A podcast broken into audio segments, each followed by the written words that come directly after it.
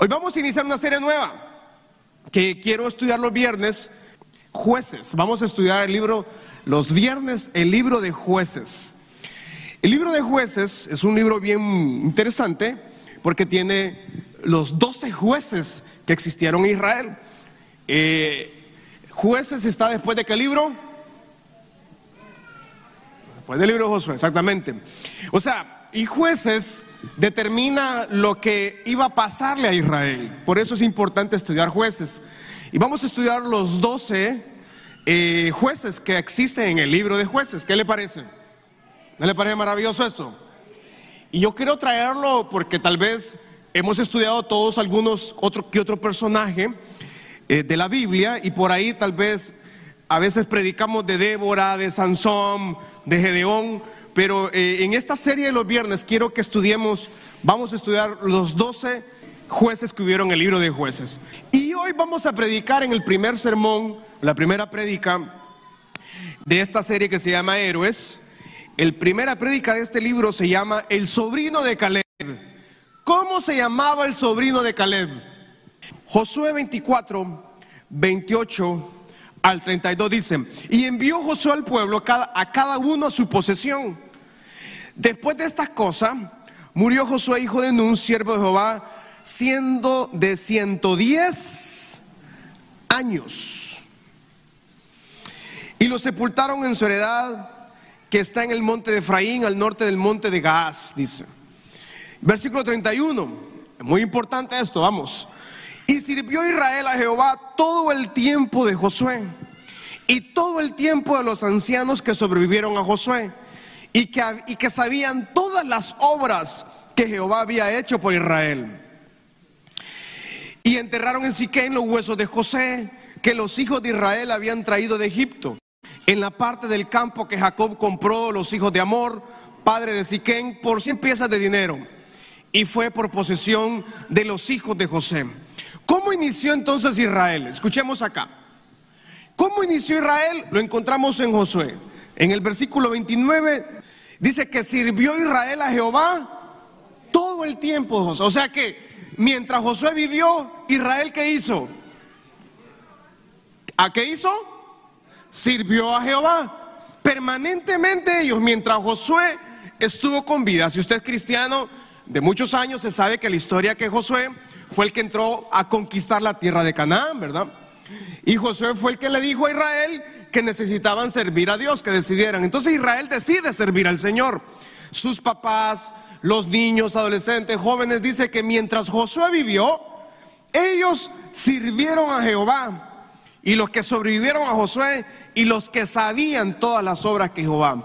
Entonces, en el tiempo del libro de Josué, antes de entrar al libro de jueces, encontramos a Israel sirviendo al Señor, siendo fiel al Señor. Encontramos a Israel escuchando y haciendo lo que Dios había hecho para ellos. ¿Cómo siguió? Jueces capítulo 2, versículos 6 al 10.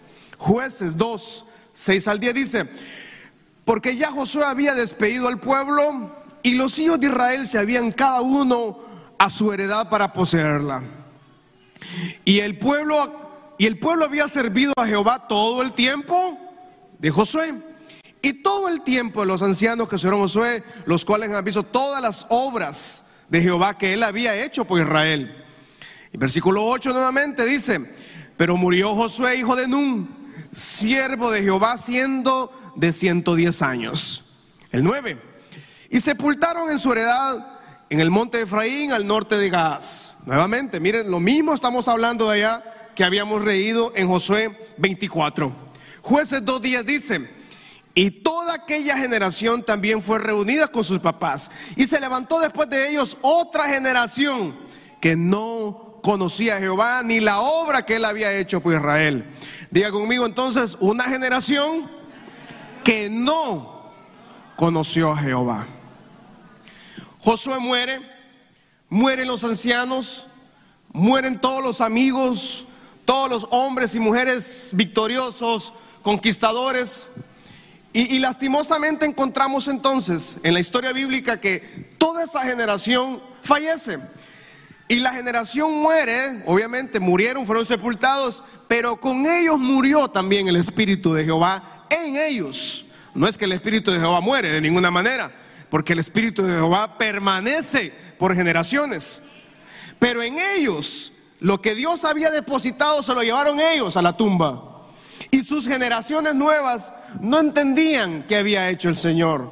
No supieron llevar o seguir, darle continuidad a lo que Dios había entregado a ellos.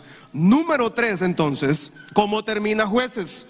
Jueces capítulo 21, versículo 25 dice, mire lo que dice, ¿cómo venimos leyendo en Josué? Josué 24, luego leímos Josué 2, cómo inició este, este declive o esta desmoralidad que cayó en Israel, cómo ellos decayeron en su vida espiritual. Ahora vamos a terminar en jueces 21-25. Tres grandes etapas de Israel. Número uno, Josué y toda su generación sirvieron al Señor. Número dos, esa generación muere y todo mundo cayó en pecado porque no conocían al Señor. ¿Y cómo termina jueces 21-25? Que ese versículo lo vamos a leer tal vez allá por diciembre para ver cómo termina jueces. Dice, en estos días no había rey en Israel. Dile lo que dice la última parte, la segunda parte, por favor.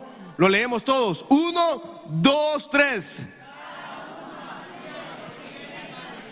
¿Se parece a qué historia es esta, hermano? A la de nosotros. Se parece mucho al tiempo moderno. Cada uno. ¿Cuántos han escuchado esa frase? Yo quiero hacer lo que yo quiero hacer. ¿Y qué? Y sigo siendo el rey. Decía que alabanza. Pero sigo siendo el rey de eso. ¿Es alabanza esa? No. ¿No alabanza? Ah, perdón, perdón. O sea, este versículo se parece a los tiempos modernos. Cada quien dice, hacía lo que viene, o sea, una, una nación sin ley, sin orden, sin, sin formación, sin valores, sin principios. Se parece mucho a las sociedades modernas que estamos viviendo ahora mismo, donde cada quien quiere hacer. hay muchas familias destruidas, muchos hogares destruidos. O los hijos, cuando los hijos le dicen al papá, yo voy a hacer lo que yo quiero hacer y nadie me dice nada, cuando quiera, donde quiera, como quiera, con quien quiera. ¿Y qué pasó? Le dicen a uno. Vamos, tranquilo. Se parece mucho a la decadencia moral que Israel estaba viviendo en esa temporada. Cada quien, cada uno hacía lo que bien le parecía. Y mire que esta temporada de pandemia y de tanta adversidad que estamos viviendo nos ha llevado a vivir en esa temporada. Que cada quien hace lo que bien le parece. Y a lo que era antes malo, ahora se le llama.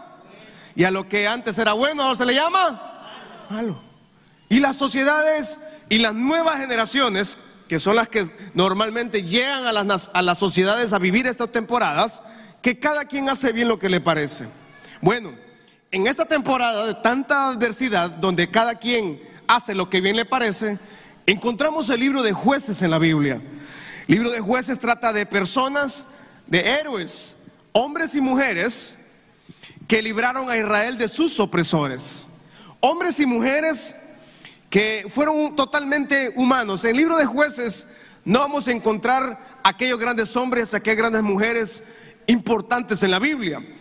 Y, eso es interesante entonces el libro de jueces, porque hablamos de hombres y mujeres corrientes, como usted o como yo, normales, llenos de errores, llenos de fracasos incluso, hombres y mujeres que no les había habido bien en la vida, sin embargo, estaban sujetos a la voluntad de Dios. Entonces en el libro de jueces encontramos 12 hombres y mujeres, entre hombres y mujeres, que le podemos llamar héroes, en un tiempo donde cada uno hacía lo que bien le parecía. No sé si estamos comprendiendo para dónde vamos con esta enseñanza esta noche. En las peores temporadas, en las peores crisis familiares, es cuando Dios llama a hombres normalmente, comúnmente ordinarios para hacer cosas extraordinarias. A ver, estamos acá. Eh, de las peores adversidades, de las peores crisis, Dios siempre levanta a un hombre y a una mujer para levantar a su generación. Habrán hombres y mujeres aquí que van a levantar su generación. Vamos, levante su mano al cielo y diga conmigo, yo soy esa persona que Dios ha llamado a marcar a mi generación. Es el inicio, es el fin de, de Israel, de la decadencia moral, de la perdición moral, pérdida de valores, pérdida de, criterios. La vida espiritual de Israel se había desmoronado por total. Cada uno hacía lo que bien le parecía. Levánteme la mano aquí, todos los que somos papá o mamá, tenemos padres o madres. Levánteme la manito. ¿Qué le parece si usted en su casa, usted deja que su familia, sus hijos, hagan lo que a ellos bien les parezca? ¿Alguien dice amén? ¿Cuántos papás dicen, pastor, qué bonito sería que en mi casa mis hijos hagan lo que a ellos les ronque la gana? ¿Cómo sería un hogar? Escuchemos esto. ¿Cómo sería un hogar donde sus hijos manden? ¿Cómo sería el hogar? A ver, ¿alguien me dice algo? Desordenado. Un, un caos. ¿Qué más? Un desastre, es buena palabra. ¿Qué más? Un desorden. Vamos a ver, ¿cómo sería la cocina de un hogar donde los hijos hagan lo que a ellos bien les parezca? Esa refrigeradora estaría llena de verduras o solo de, de chocolates, de confites. Ah, no, o sea, nadie de los que estamos aquí como padres de familia Dejaríamos que nuestros hijos hagan lo que ellos quieran hacerles parezca. Hay una película eh, que hace poco la vimos con mis hijas. Se llama, ¿cómo se llama Esther? Hoy, hoy sí. ¿Han visto esa película? Hoy sí. ¿Qué película más fea esa, va? Hoy sí es una película que habla de que los papás le dicen sí por un día a todos sus hijos. ¿Qué les parece eso, padres de familia? O sea, usted escoge un día donde usted le va a decir sí a sus hijos a todo lo que ellos le digan. ¿Cuántos niños quisieran eso? No seamos sinceros, seamos sinceros. ¿A cuántos hijos les gustaría que sus papás un día le digan que sí a todo? Vamos a orar porque sus papás le digan que sí a todo. No, no haríamos eso. Ya están alegres, ya los No, no, no, no podemos permitir eso, ¿verdad? Que los hijos un día le digan, no, es que yo quiero, es que yo quiero ir al mall, es que yo quiero comer pizza hoy, es que, es que no me quiero bañar, si los hijos nunca quieren bañarse. No los podemos dejar hacer lo que ellos bien parezca. Entonces, si una familia tan pequeña como las nuestras, familias de dos, tres, no sé cuántos integrantes en un pequeño hogar, nosotros no vamos a dejar que ellos hagan lo que ellos bien les parezca. Usted se imagina una nación como Israel haciendo lo que a ellos les parecía. O sea, una decadencia moral terrible. ¿De dónde viene esta decadencia moral? Vamos a estudiarlo. Libro de Deuteronomio, capítulo 7, 1 al 9. Vamos a ver. Deuteronomio 7, 1 al 9 dice, cuando Jehová tu Dios te haya introducido en la tierra en la cual entrarás para tomarla y haya echado delante de ti a muchas naciones, al Eteo, a todos los feos, me ha oído los feos, el Gergeseo, al Amorreo, el Cananeo, el Fereceo, todos. Siete naciones mayores y más poderosas que tú.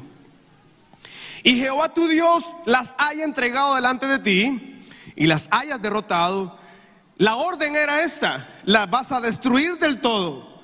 No harás con ellas alianza, ni tendrás de ellas misericordia. Versículo 3 dice, no vas a dejar que tus hijos se emparenten con ellas, no darás tu hija a su hijo, ni tomarás su hija para tu hijo.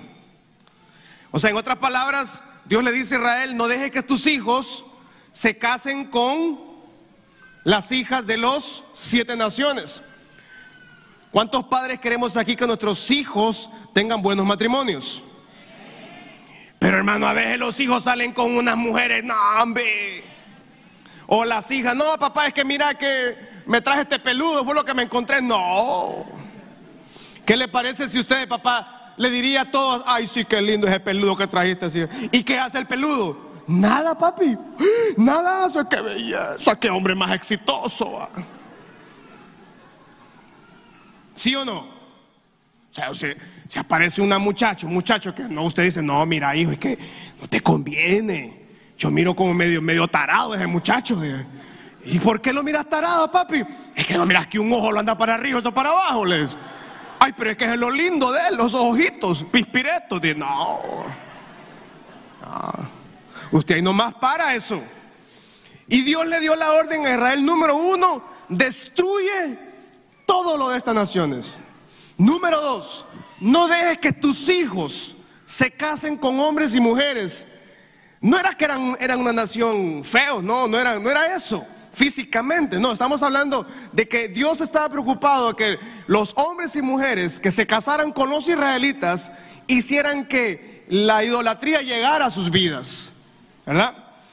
O sea, no estamos hablando de patrimonio, no estamos hablando de nada de eso, ni físico, estamos hablando tema espiritual. Nadie quería que sus hijos terminaran adorando a Baal, ¿verdad? Pero bien, versículo 5 dice, mas si habéis de hacer con ellos, vas a destruir sus altares, van a quebrar las estatuas, van a destruir sus imágenes de todo y van a quemar sus esculturas de fuego. Porque tú eres pueblo, vamos, leamos, uno, dos, tres, porque tú eres un pueblo para Jehová tu Dios. Jehová tu Dios te ha escogido para hacerle un pueblo más que todos los pueblos que están sobre la tierra. Versículo 7. No porque ustedes eran buenos, más que todos los ha querido Jehová, los ha escogido, porque ustedes eran más bien el pueblo más insignificante de todos los pueblos. Versículo 8. Sino por cuanto Jehová los amó. ¿Por qué estamos aquí? Porque Dios nos amó primero. Y ese mismo amor es el que Dios tenía por Israel. Y por eso le dice la orden, cuando vayan a, la tierra prometida, por favor, destruyan todo lo de esa nación no se casen con esa gente. No tengan intimidad. No se acerquen a estas naciones. Porque van a terminar adorando la idolatría de ellos. Entonces, número uno, debían expulsarlos porque ellos estaban en territorio ilegal. ¿Quién era el territorio ilegal? Los cananeos, los fereceos y todos los feos. Ese territorio Dios se lo había dado a Israel. Número dos, ¿Por qué? Para prevenir las influencias pecaminosas. ¿Qué hacían estas siete naciones? Dice la palabra que eran naciones poderosas y más fuertes que Israel. Esta gente tenían dioses, adoraban a otros dioses, a Baal y a la diosa Cera. Esta gente, y disculpen los niños que hay acá, eh, estas naciones sacrificaban a los niños. Pero dice la Biblia, la historia dice que estas naciones sacrificaban niños. O sea, iban a los templos y vivían una vida inmoral, terrible en el templo, vivían inmoralmente. dice que ahí sacrificaban a los niños para darle alabanza a los dioses. Así eran las naciones que habían invadido la tierra que Dios había prometido a Israel. Tenían una inmoralidad tremenda, o sea, ahí no había respeto por nadie, eran inmorales totalmente y obviamente eran paganos. ¿Qué es un pagano? Tenían muchos dioses y por eso Dios le dice a Israel, cuando llegues a la tierra prometida, saca todas las figuras, todo lo que está ahí de dioses, quémalo. Nada de esto puede tomar mi lugar. Y, y es interesante que nosotros también necesitamos esa libertad. Lo mismo ha hecho Dios con nosotros. ¿Por qué estamos aquí? Porque Dios nos amó primero. Nadie de nosotros hizo nada para que Dios lo amara. Nada. Ninguno de nosotros es tan bueno, es tan mal hijo para que Dios nos ame. ¿Cuántos de los padres que estamos aquí amamos a nuestros hijos? ¿Cuántos tenemos tres hijos? Antes me los que tenemos tres hijos. ¿Y cuántos aman a los tres hijos por igual? O usted dice, no, pastor, al menor, uy, no es bandido, no. Terrible, se lo regalo. No. Amamos a los hijos por igual, ¿sí o no? Tenemos un hijo alegre, un hijo enojado, un hijo comelón, un hijo que no come. en toda casa está el hijo que se come todo y en toda casa está el hijo, la hija que no come nada. Que el papá está ahí, le come, come, comete esa baleada, comete esa lechuga. Y la huirra, eh, por, los oídos tiene que meter a la lechuga. Pues no come. Pero nos amamos con locura a nuestros hijos. Y ellos, ellos se portan mal, hacen tanta cosa y los seguimos amando, ¿sí o no? ¿Cómo hará Dios con nosotros? ¿Se ha preguntado entonces por qué estamos con vida? ¿Por qué estamos con salud? ¿Por qué tenemos casa? Tenemos todo lo que tenemos. Es porque Dios nos ama. Juan capítulo 8, 31 al 36. Vamos. ¿Verdad? Dice, dilo, dijo entonces Jesús a los judíos que habían creído en él. Si ustedes permanecen en mi palabra, serán verdaderamente mis discípulos. Y dice el 32, se lo sabemos todo, le leemos por favor. Uno, dos, tres. Y conocerán. Vamos a leerlo nuevamente. Uno, dos, tres. Y conocerán la verdad y la verdad os hará. ¿Cuántos somos libres en Cristo Jesús aquí? Levántame la mano. Esa libertad la conocemos cuando conocemos a Cristo Jesús. Mientras tanto no tenemos libertad. Mientras tanto somos esclavos del pecado. Versículo 33 dice, le respondieron, nosotros somos linaje de Abraham y nunca hemos sido esclavos. ¿Cómo dices tú vamos a ser libres? Le refutan a Jesús. Jesús le respondió, de cierto, de cierto le digo, que todo aquel que hace pecado... Entonces la gente, nosotros no somos esclavos, le decían a Jesús. Y le dice, ustedes son esclavos del pecado, le dice. Pero nosotros cuando venimos a Cristo, el pecado ya no nos domina. Somos libres de la atadura del pecado. Toda cadena de pecado se corta cuando venimos a Cristo. Toda maldición de pecado se corta cuando venimos a Cristo. ¿Cuántos han recibido esa libertad en Cristo Jesús? Vamos a ver. Venimos al Señor y dice, por eso dice la palabra, ya no somos esclavos del pecado. El esclavo sirve por obligación, pero no tiene propósito y no tiene destino. Dice el versículo 35, mire lo que dice. El esclavo no se queda en la casa para siempre. El hijo sí se queda para siempre. ¿Cómo somos hijos del Señor cuando recibimos a Cristo Jesús en nuestro corazón? Una vez que somos hijos del Señor, entonces nos quedamos en la casa. El esclavo, aunque servía en la casa, porque era esclavo, tenía que ser amable, alegre y hacer todo lo que le decían, al primer momento de libertad se iba a ir de la casa. El hijo no, el hijo se queda en la casa. Por eso dice mismo Jesús, le dice a la gente, conoceréis la verdad y la verdad los hará libre. Esa libertad que recibimos entonces nos da la oportunidad de vivir una vida en libertad. Romanos 12, 1 al 2. De nada sirve que a usted o a mí nos entreguen una carta de libertad si yo sigo viviendo una vida preso una vida encarcelado de los temores, de los miedos, de las maldiciones y del pecado. Dice, ¿cómo entonces yo vivo la libertad que me fue otorgada a mí? A usted y a mí nos dieron una libertad. Cuando dicen amén. Caleb conquistó muchas tierras después. Este muchacho era sobrino de Caleb, pero no solo era sobrino, ya lo vamos a ver.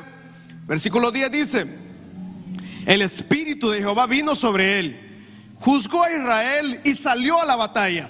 Diga conmigo, salió a la batalla. Y Jehová entregó en su mano al rey de Siria y prevaleció su mano contra Risataim. Y reposó la tierra 40 años. Y luego murió. Este señor entonces, importante destacar, tenía el espíritu del Señor. Ordenó que Israel saliera a la batalla en una generación donde cada quien hacía lo que bien le parecía. Y cada vez que Israel hacía lo malo ante los ojos del Señor, caían en una decadencia moral, en una decadencia espiritual, la gente caía en pecado, caían en idolatría, los hombres abusaban, las mujeres hacían lo que querían, todo el mundo vivía una vida totalmente en decadencia moral. Luego viene Dios y Dios permitía que le pasara algo a Israel. Yo quiero estar muy claro en esto. Cuando nos, alejamos del Señor, perdemos su cobertura. Cuando yo me salgo de la voluntad del Señor, la voluntad del Señor es buena y perfecta. Entonces, escuche esto. Si yo me salgo de esa voluntad, entonces ¿qué voluntad es la que voy a vivir? La contraria de la buena y perfecta. Entonces, ¿cuáles serían los antónimos de esas tres? La voluntad del diablo es mala, desagradable, perfecta. Si estamos acá, iglesia, ¿estoy siendo bien claro o no? Cuando yo me salgo entonces de la voluntad del Señor, lo lógico es que comienzo a vivir la voluntad del diablo. Y la voluntad del diablo es mala y perfecta. ¿Quién quiere vivir esa voluntad aquí? Vamos a ver. Nadie de nosotros. ¿Cuántos queremos la voluntad de Dios, la cual es? Mujer, diga conmigo entonces, yo voy a vivir, dígalo fuerte, yo voy a vivir bajo la voluntad de Dios, la cual es buena, agradable y perfecta. Pero Israel hizo lo malo ante Dios. Olvidaron a Jehová, sirvieron a Baal. Y Dios deja a Israel, escuche eso. Mire qué terrible esto, qué terrible esto. Dios siempre que uno se sale de la voluntad de Él, Dios lo deja a uno viviendo nuestras propias consecuencias. O sea, no es que Dios esté esperando castigarnos, escuche esto. Dios no está esperando castigarnos. Usted no está esperando castigar a sus hijos hoy en la noche, ¿o sí? Bueno, tal vez se portaron mal, pero hermano, son sus hijos. O sea, lo mismo sucede Dios con nosotros. Lo que Dios hace es que nos deja vivir las consecuencias de nuestras malas decisiones y de nuestro pecado. Y eso hacía Dios con Israel. Llegó el rey de Mesopotamia, un rey sirio, y devastó a Israel. Cuando Israel está devastada y están en pobreza, están en miseria, se acuerda Dios, se acordaron de Dios y comenzaron a clamar al Señor. Dios no debe ser nuestro último recurso. Dios debe ser nuestro primer y último recurso. Dios debe ser el centro de nosotros. Yo no voy a clamar al Señor hasta que ya no haya solución. Yo debo clamar al Señor cuando voy a tomar la solución o la decisión. Estamos acá, iglesia. Pero Israel venía y clamaron al Señor. ¿De dónde sale Otoniel? Bueno, yo me llamo Otoniel, no estoy hablando de mi persona, ¿no? Estamos hablando del de la Biblia. ¿De dónde sale Otoniel? ¿Por qué Otoniel sale como un guerrero? Porque no conocemos más de él. En la Biblia usted dice, ah, fue el primer juez y dice que se levantó y lideró a Israel a una batalla y ganó la batalla. No, mire de dónde sale. Este Otoniel, escuche esto, mire qué bonito.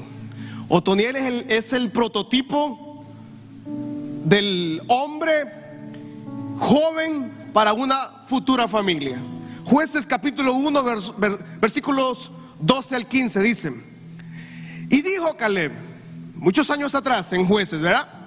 El que atacare Kiriat Sefer y la tomare, yo le daré a mi hija Axa por mujer. Y dice que, y la tomó Toniel, hijo de Cenaz, hermano menor de Caleb. Y él le dio a su hija Axa por mujer. O sea que Caleb, perdón, Otoniel no solo era el sobrino, era también él. ¿El qué? El yerno. ¿O est- ¿Estoy bien, hermano? ¿O estoy hablando mucho? ¿Estamos bien? Él era el yerno también. Cuando estaban conquistando las montañas, había una tierra, en el versículo 12, por favor, esa tierra era habitada por gigantes, la tierra de Kiriat Sefer. Y dice que Caleb dijo, quien conquiste Kiriat Sefer era tierra de gigantes, los hijos de Anak vivían, en Josué está definido que eran los hijos de Anak, vivían ahí. Quien conquiste esa tierra, le voy a dar a mi hija. Y cualquiera puede decir, ay, qué bárbaro, ¿cómo da la hija en, en mercancía? No, no, no. Caleb quería lo mejor para su hija. Y dijo, quien conquiste esa tierra, quien conquiste esos gigantes, le voy a dar a mi hija. Y dice que Otoniel escuchó eso, fue, conquistó la tierra de los gigantes y le dieron la hija del, del tío. Usted me dice, pastor, entonces me caso con la prima. No, no, no estoy diciendo eso. Ay, es que estoy enamorado del primo. No, no, no, no estoy diciendo eso. No estoy hablando de matrimonios de familia. Eso pasaba allá en Medio Oriente, ¿verdad? Bueno, pero aquí hay de todo, ¿verdad? No puedo decir que no lo haga, ¿verdad? Porque hay primos que se han casado, pues, pero ese no es mi problema, ¿verdad? Ahí dejémoslo mejor. Y luego entonces, versículo 14 dice, una vez que se casa, mire qué belleza esta, esta pareja. Y cuando ella se iba con él, o sea, la hija de Caleb, la persuadió que, que pidiese a su padre un campo. Y ella se bajó del asno y Caleb le dijo, ¿qué tienes, hija mía?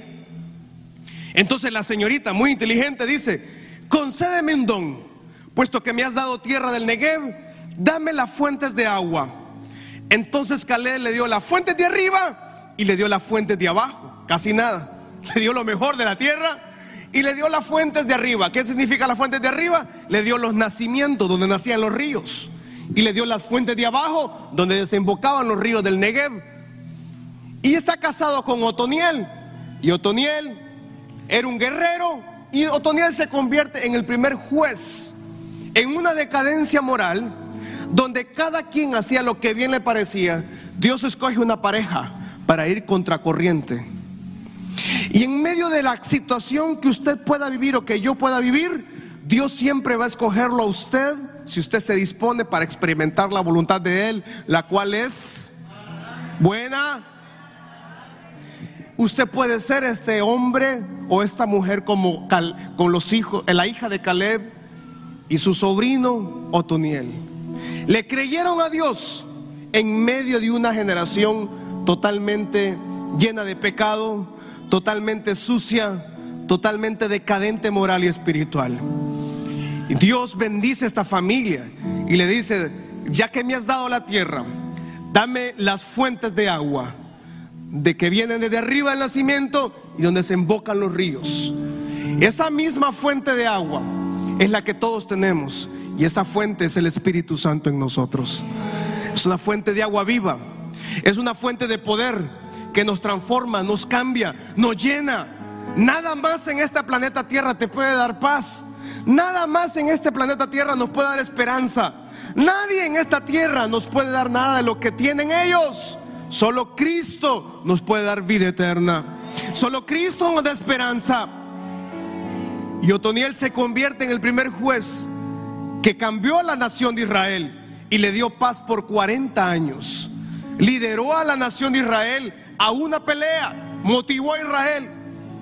Pero lo que vemos en Otoniel conquistando contra el rey de Mesopotamia no es tan importante como lo que pasó en Jueces 1, cuando en su juventud él determinó marcar el futuro de su familia. Nuestras acciones de hoy determinan para dónde vamos también. Y usted me dice, pastor, estamos viviendo tiempos difíciles, tiempos de pobreza, tiempos de calamidad, tiempos de enfermedad tiempos de muerte, tiempos de enfermedades por todos lados. Donde lo queramos ver, el país tiene un futuro sombrío, como se parece de Israel. Pero usted y a mí no nos determina lo que el país está viviendo, nos determina el poder de Dios en nosotros, nos determina la fuente de agua viva y ese es Cristo Jesús que habita en nosotros. Usted puede pedir esta noche, Padre, dame las fuentes de arriba, dame las fuentes de abajo, le pertenecen a mi familia. El país está en colapso. La familia suya puede estar en un colapso total. Pero usted es un hijo, una hija del Señor. A usted lo cubre la gloria del Señor. A usted lo cubre el poder de Dios. ¿Alguien dice amén en esta noche? Él pidió, los dos pidieron bendición para su casa. En medio, yo quiero que se grabe bien eso. En medio de una sociedad decadente, totalmente inmoral sucia, pecaminosa, llena de pecado, llena de ignorancia, de pobreza, de miseria, de, problemas mentales, de todo lo que vive una nación como la que vive Honduras ahora mismo. Usted puede ser como Otoniel y su esposa. Conquistaron tierras de gigantes. Mientras todo el mundo estaba en fracaso, dice que el Espíritu de Dios estaba sobre Otoniel. Lo mismo que pasó obviamente con Caleb también, de hecho. El Espíritu de Dios estaba sobre él. Alguien puede tener una cantidad monumental de problemas, Pero cuando el Espíritu de Dios está sobre uno, a uno no lo determina las circunstancias externas, lo determina el poder de Cristo Jesús en uno. Porque a usted y a mí no nos mueve lo externo, nos mueve lo interno. Y en nosotros está depositada la gloria del Señor. El Espíritu de Dios está sobre nosotros. Y ese Espíritu de Dios está sobre usted y está en usted. Levante su mano al cielo y diga conmigo, el Espíritu de Dios. Vamos, dígalo con mucha fe en esta noche. El Espíritu de Dios está en mi vida, habita en mi vida. Y es el que me direcciona a pesar de las adversidades. Termino con dos versículos. Isaías 41, 17 al 20. Isaías 41, 17 al 20 dice, los afligidos, menesterosos, buscan las aguas. buscan y no entienden dónde están las fuentes. Y no las hay. Seca está de ser su lengua. Pero dice que yo, Jehová, los oiré. Yo, el Dios de Israel, no los voy a desamparar. Dios no nos ha desamparado. Dios está con nosotros en medio de estas circunstancias. Versículo 18 dice, en las alturas, vamos iglesia, alguien tiene que recibir esta palabra esta noche. La señora esposa de Otoniel pidió las aguas de dónde? De arriba, donde nacía el agua y también donde desembocaban. Y dice Isaías 41, 18, en las alturas abriré ríos y fuentes en medio de los valles.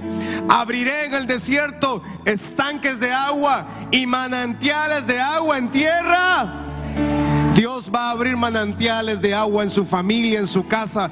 Alguien tiene que creerlo, alguien tiene que celebrarlo en esta noche. Diga conmigo, Dios abrirá manantiales de agua en medio de la tierra seca. Versículo 19 dice, daré en el desierto cedros acacias, olivos. Pondré en la soledad cipreses, pinos, juntamente. El versículo 20 dice, para que vean y conozcan y adviertan, entiendas todos, que la mano de Jehová hace esto y que el Santo Israel lo creó. Lo que Dios va a hacer en su vida no es porque usted es bueno, usted es malo, es para que vean y conozcan que la mano de Dios nos sostiene. Alguien dice amén en esta noche. Diga conmigo, la mano de Dios nos sostiene, la mano de Dios nos cubre, la mano de Dios nos prospera, la mano de Dios abre agua y manantiales de agua en seca. Mi familia es bendecida, diga conmigo, mi casa es bendecida, mi vida es bendecida. En medio de una sociedad decadente, Dios abre camino a favor de mi vida. Isaías 43, 1 al 3.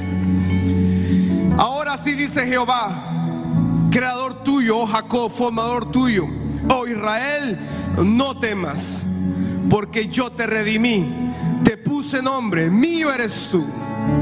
Cuando pases por las aguas, vamos, leámoslo, cuando pases por las aguas, y si por los ríos no te anegarán, cuando pases por el fuego, vamos, leámoslo, cuando pases por el fuego, ni la llama arderá en nosotros. Vamos, uno, porque yo, Jehová, Dios tuyo, el Santo Israel, soy tú. Vamos, diga conmigo esta noche, Dios es mi Salvador. Dios es el Salvador de mi casa, de mi familia, de mi hogar. Y así como Toniel y su esposa, en los tiempos de mayor decadencia, de mayor pobreza, de mayor miseria, dijeron, esa tierra nos pertenece. Vamos a levantar la familia. Vamos a pelear por lo que es nuestro. No solo eso, vamos a pedir que la fuente de agua vea desde arriba, desde abajo. O sea, en otras palabras, no había forma de que esta, esta pareja les faltara el agua. No había forma que a esta pareja le faltara la fuente de agua viva. Dijeron, danos la fuente de arriba y danos la fuente de abajo. Y su padre le dijo, tómanlo, que todo eso es de ustedes, les pertenece. Pero alguien tenía que tener una mentalidad transformada como la de Romanos capítulo 1, capítulo 12, versículo 1 y 2. Alguien tenía que tener una renovación de la mente para entender que podía pedirle al Señor, dame las fuentes de, donde sale, dame la fuente de donde nace esta, esta bendición. esa misma bendición también está reservada para todos sus hijos, sus hijas. Esa misma bendición está reservada para nosotros esta noche. Alguien dice gloria a Dios en esta noche. Alguien dice gloria a Dios esta noche. Alguien levanta su mano al cielo y diga conmigo, Padre, dame las fuentes de arriba y dame las fuentes de agua. Que en mí fluya ríos de agua viva. Que en mí fluya ríos de poder, en medio de la circunstancia que estemos viviendo, Señor. Tal vez el desierto está extremadamente árido. Tal vez el desierto que usted está cruzando está extremadamente árido, fuerte, difícil de cruzarlo. Tal vez su familia, lo que usted está cruzando con su familia ahora mismo, es impensable que saldrán con vida. Que usted está cruzando ahora mismo, no, usted no ve una luz. Tal vez hay un dictamen de muerte. Tal vez hay un dictamen de fracaso ya sobre su vida. Usted dice, este desierto nos va a ahogar. Este desierto ha llegado para muerte. Pero en eso el Espíritu Santo llega como una fuerza, como un manantial de agua y nos recuerda que en medio del desierto Dios va a abrir manantiales de agua fresco. Es un manantial de agua que no es una visión. Es un manantial de agua que no, no, no es algo de dudar. No es un manantial de agua venenoso.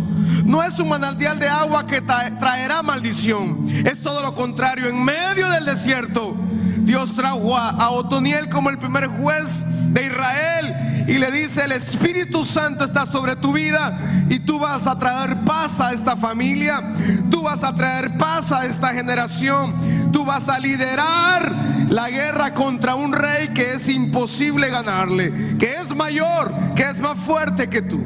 Pero con, con Otoniel y con Israel estaba el Espíritu de Dios. Ese Espíritu de Dios está esta noche en, esta, en el lugar. Levante su mano al Señor, dígale, Padre, yo necesito de tu Espíritu en mi vida. Yo necesito de tu Espíritu Santo en mi vida. Te pido que esta noche renueves mi vida, llena mi vida, marca mi vida. Que sea un manantial de agua en mi vida. El Espíritu Santo esta noche, dígale, llena mi vida, Señor. Y en medio de la crisis que estamos viviendo, en medio de los problemas que usted está viviendo, de ese desánimo que ha llegado a su vida, tristeza, de esa desesperación, de esa angustia que ha llegado, el Padre le recuerda que en medio del desierto Él va a abrir manantiales, la fuente de arriba, el nacimiento, como las fuentes donde se invocan esa, esa bendición llegará a su vida en medio de todo desierto, el Padre trae manantiales de paz, aguas de reposo, aguas de bendición. Él no trae aguas de maldición, Él trae aguas de bendición. Vamos, levante su mano y diga, yo recibo esa agua de bendición sobre mi vida. Yo recibo esa autoridad del Espíritu Santo en mi vida. Yo recibo el manantial del poder de Dios. Espíritu Santo, vamos, dígalo. Espíritu Santo, llénanos. Espíritu Santo, llénanos esta noche. Espíritu Santo, márcanos. Renueva mi vida, renueva mi mente, renueva tu propósito, renueva tu destino, renueva mi vida.